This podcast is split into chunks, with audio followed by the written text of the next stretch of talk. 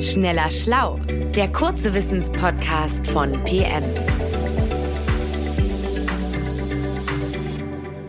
Hallo und herzlich willkommen zu einer neuen Folge von Schneller Schlau, dem kurzen Wissenspodcast von PM. Ich bin Christiane Löll und bin hier Redaktionsleiterin. Jochen Metzger, viele kennen ihn schon, er ist unser Autor für alles, was mit Psychologie und unserem Befinden und unseren Gefühlen zu tun hat. Hallo Jochen. Hallo Christiane. Heute hast du etwas mitgebracht, was für viele Menschen vielleicht im ersten Moment doch ein bisschen seltsam klingt. Nämlich die Frage, gibt es Blinde, die sehen können? So ging es mir auch. Ich habe auch am Anfang gedacht, hä, damit verschwende ich ja meine Zeit mit der Frage. Aber dann habe ich gemerkt, dass ich meine Zeit halt doch nicht verschwende. Denn es gibt wirklich ein Phänomen, das man im Englischen Blindzeit nennt. Also im Deutschen das Blindensehen. Okay, und was versteht man darunter? Blindzeit kann bei Menschen auftreten, deren Augen und Sehnerv vollkommen intakt sind, bei denen aber ein bestimmter Teil des Gehirns geschädigt ist, nämlich die primäre Sehrinde. Man kann auch visueller Cortex dazu sagen oder V1 oder V1 im Englischen. Ähm, wenn wir schon dabei sind, wo liegt denn dieses Gehirnareal, äh, damit wir uns das besser vorstellen können? Mhm. Also die primäre Sehrinde, die liegt ganz am Hinterkopf, so an der Oberfläche des Gehirns. Ist kein besonders großes Areal, aber irrsinnig wichtig.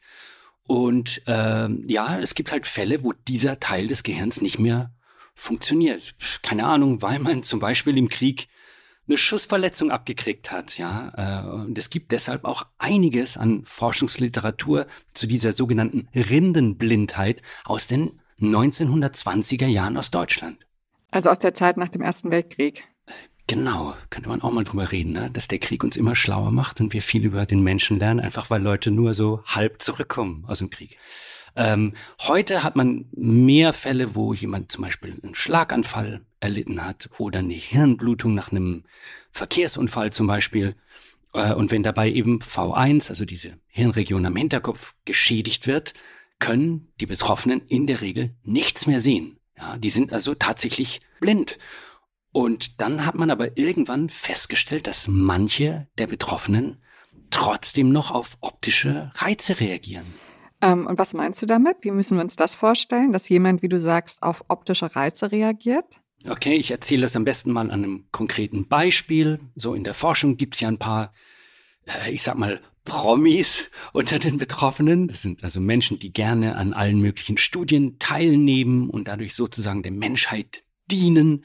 Ja, die, die leiden zwar dann sehr an ihrer Krankheit, zum Beispiel an, an ihrer Erblindung, aber sie sagen sich so sinngemäß, hey, vielleicht ist das jetzt meine Aufgabe im Leben, dass ich durch meine Teilnahme an solchen Tests das Wissen der Menschheit nach vorne bringe. Naja, ähm, und im Fall der Rindenblindheit äh, lernt man ja womöglich ganz generell etwas darüber, wie unser Gehirn eigentlich funktioniert oder wie Wahrnehmung funktioniert. Also eigentlich eine schöne Geschichte über diese Helden der Medizin. Ja, natürlich, das ist, finde ich auch, eine sehr schöne Geschichte. Und ähm, ja, deshalb findet man in den entsprechenden Studien halt immer wieder äh, dieselben Patientinnen und Patienten, die da rumtouren. Äh, unter anderem einen Patienten namens TN. Man kürzt die Namen in den Forschungsberichten ja immer ab. TN hatte zwei Schlaganfälle und die haben seine primäre Seerinde und auch noch ein paar benachbarte Areale völlig zerstört. Also so steht das zumindest in den Studien, die ich gelesen habe. Und es gibt ein Video, ja, das findet man auch auf YouTube, da sieht man, wie Patient TN einen Korridor entlang geht und zwar ohne irgendwelche Hilfsmittel. Also er hat keinen Langstock dabei? Genau, kein Langstock oder Blindenstock, kann man auch dazu sagen. Und da sieht man eben, wie der gute Mann relativ langsam diesen Flur entlang geht. Und die Forschenden, die haben ihm einfach ein paar Gegenstände in den Weg gelegt. Also einen Mülleimer, dann ein bisschen weiter steht da ein Kamerastativ rum, eine Packung Kopierpapier, ein Karton und so weiter. Äh, und da sieht man, wie TN ganz gezielt um diese Gegenstände herum navigiert, wie so ein Slalom-Skiläufer, ja. Ähm, der geht relativ langsam, klar, der geht nicht so schnell wie du oder ich gehen würden, aber der scheint genau zu merken, Moment mal da, da steht mir gerade was im Weg. Naja, vielleicht fühlt er ja die Gegenstände mit den Füßen, dass es was Sensorisches ist. Ja, ja, ja, habe ich auch gedacht. So, der, die schummelt doch dabei. Schummelt nicht, ja. Der berührt die Gegenstände nicht. Der wirkt also auf dem Video tatsächlich wie jemand, der sehen kann, wie jemand, der schlecht sieht, aber der irgendwie sehen kann. Beeindruckend. Welche anderen Studien haben wir noch zu dem Phänomen? Also es gibt relativ viele Versuche, da zeigt man den Betroffenen zum Beispiel Lichtpunkte auf einem Computermonitor und dann fragt man, welche Farbe hatte denn der Punkt, der gerade auf dem Monitor war? Ja, oder man, man fragt, in welche Richtung hat er sich bewegt? Jetzt von rechts nach links oder von links nach rechts und so weiter. Und die Rindenblinden sagen dann halt, woher soll ich das wissen, Mann? Ich bin blind, ja.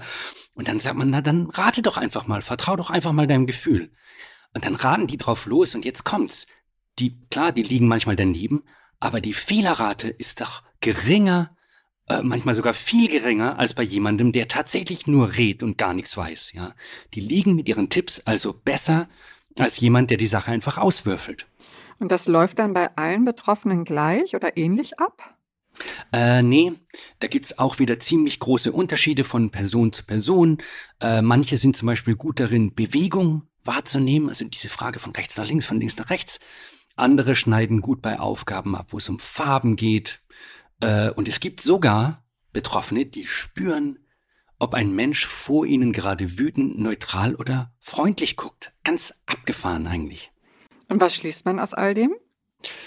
Äh, die meisten Fachleute, nicht alle, aber die meisten glauben, dass im Gehirn dieser Menschen halt doch noch bestimmte Signale aus dem Auge über den Sehnerv im Gehirn ankommen, nicht in V1, da ist wirklich alles kaputt, aber vielleicht in anderen Regionen, die auch visuelle Reize verarbeiten, ähm, dass es also eine Form des Sehens gibt, die unbewusst abläuft, ja, bei denen wir keine Bilder sehen, aber trotzdem optische Informationen verarbeiten. Und äh, ja, vielleicht noch ein versöhnlicher Punkt zum Abschluss. Es sieht so aus, als könnte man diese Fähigkeiten auch trainieren. Also die meisten Menschen, die in diesen Experimenten teilnehmen, werden mit der Zeit nämlich besser, ja, in den Übungen. Also nicht, nicht alle Leute, nicht bei jeder Aufgabe, aber trotzdem sieht man doch einen Lerneffekt. Äh, und das heißt, dass die Betroffenen mit der Zeit und mit gezielter Übung vielleicht im Alltag besser und sicherer klarkommen können. Und das ist eigentlich auch eine schöne Geschichte, finde ich. Das ist eine schöne Geschichte. Vielen Dank, lieber Jochen. Also zusammenfassend würde ich sagen, es gibt die sogenannte Rindenblindheit. Und dabei sind die Augen und der Sehnerv noch intakt, aber eine Region im Gehirn ist geschädigt und funktioniert nicht mehr richtig. Und diese Betroffenen können bewusst nichts mehr sehen, nehmen aber unbewusst doch noch eine gewisse Art von Dingen wahr. Und sie gelten eigentlich als blind, können in gewissem Sinne aber trotzdem noch sehen. Genau. Prima, dann vielen, vielen Dank für die Recherche, Jochen, und dass du das mit uns geteilt hast. Und den Zuhörenden sage ich Tschüss, bis zum nächsten Mal bei Schneller Schlau von PM. Bis dann. Tschüss, Christiane, tschüss. und tschüss alle. Schneller Schlau, der kurze Wissenspodcast von PM.